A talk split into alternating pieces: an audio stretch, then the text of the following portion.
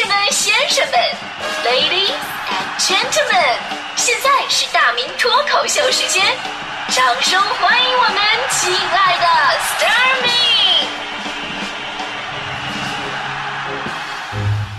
好，欢迎各位来到今天的大明脱口秀，我是大明。呃，说到今天这个拿什么孝敬父母这个话题啊，说实话真的有点汗颜，因为从小到大呢，我都习惯被父母照顾。说到现在了哈，到现在我都养成一个习惯，就回家以后呢，两手空空回去，然后看家里边什么好玩意儿嘛，然后再顺走，是吧？挺不地道的。我记得我小的时候呢，老师也教育过我们，说你们知道吗，同学们，做人呢要懂得感恩，尤其是父母的养育之恩。老师拿我的事儿举例子，我小时候牙不太好。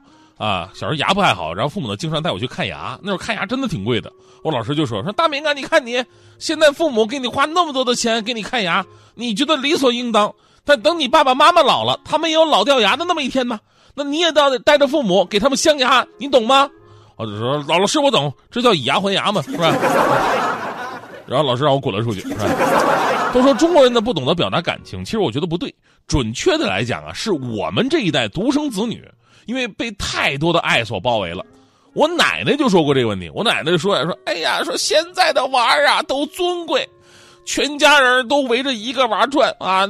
你看我年轻的时候生了七个娃，晚上睡觉的时候都得挨个数一遍 啊，看看够不够数。有一天晚上就没数，老五就在外外边的苞米地里边睡了一夜。所以这种心理呢，在直观上来讲叫物以稀为贵，是吧？” 那那会儿呢，对于父母的爱呢，啊，真的是诚惶诚恐的，觉得这个，哎呀，这个长大以后一定要涌泉相报。但是现在感觉不一样，现在感觉就是理所应当，甚至很多的时候，孩子还觉得父母给自己的爱啊欲求不满。即使我们的教育方面很用心，啊，现在让孩子给父母什么一个拥抱啊，回去给父母洗一次脚啊，但是你不觉得都是一种所谓的仪式感吗？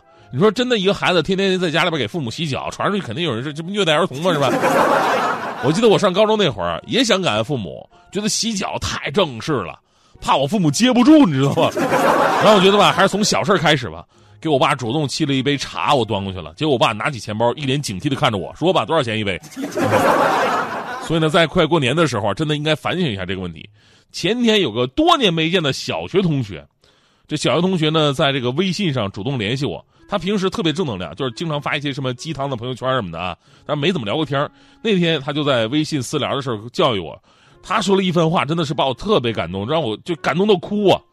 他他这么说的，说大明你知道吗？父母是这个世界上对你付出唯一不奢求回报的人，而你呢，对于父母除了愧疚，你什么也没做。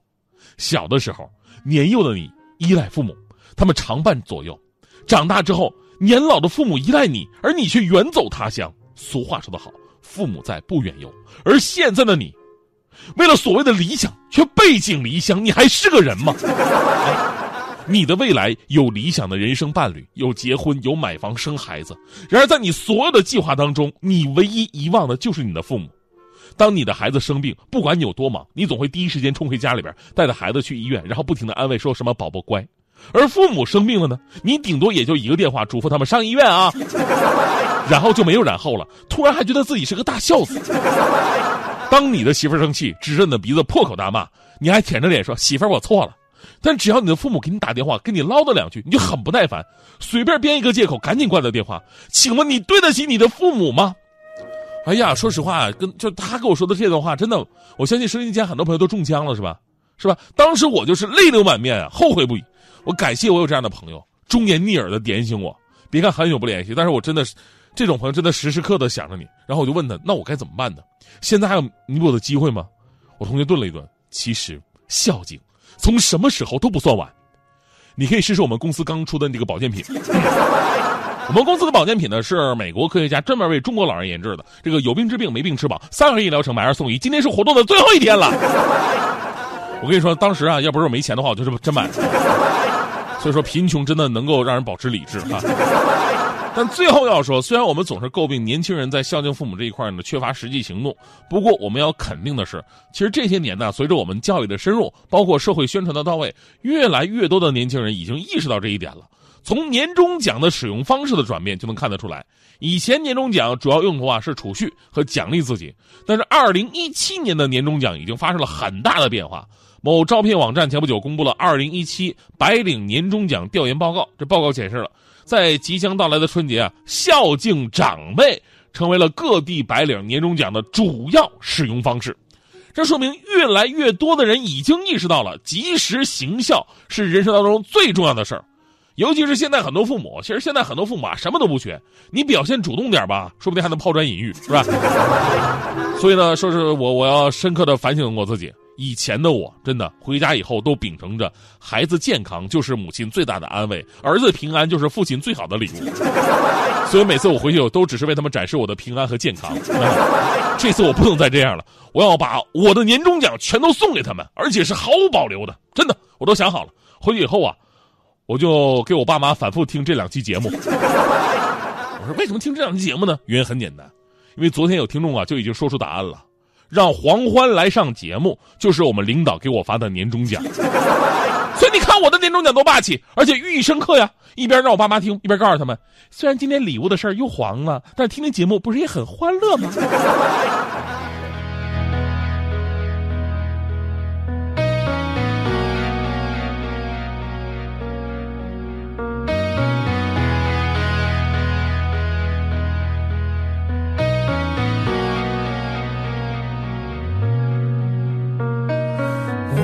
曾经很想知道，同样的话要说多少次才好？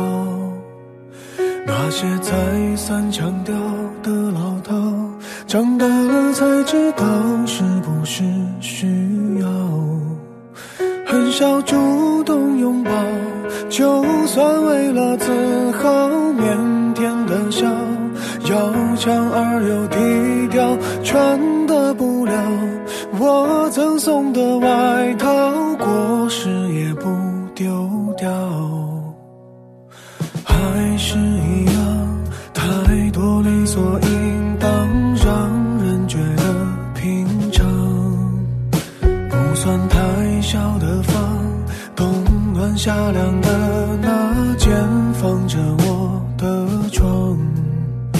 歌颂这种平凡，一两句唱不完，恩重如山，听起来不自然。回头去看，这是说了谢谢，反而才亏欠的情感。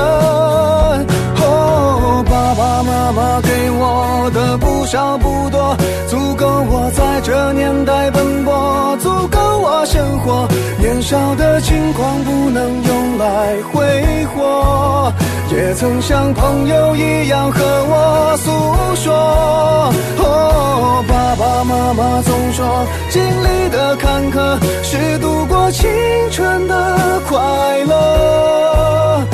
时候，这个季节又想起了这首歌。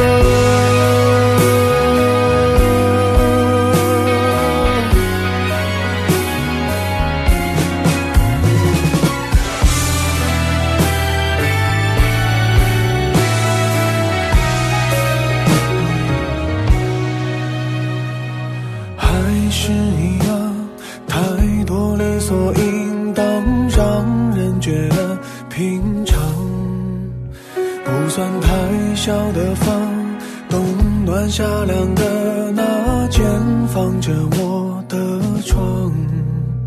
歌颂这种平凡，一两句唱不完，恩重如山，听起来不自然。回头去看，这是说了谢谢，反而才亏欠的情感。哦，爸爸妈妈给我的不少不多，足够我在这年代奔波，足够我生活。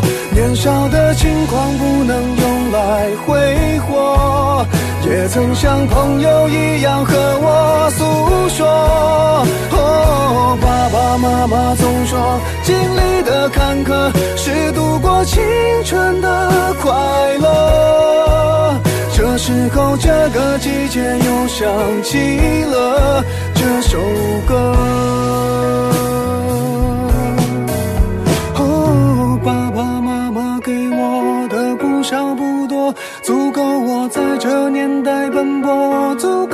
生活，年少的轻狂不能用来挥霍，也曾像朋友一样和我诉说。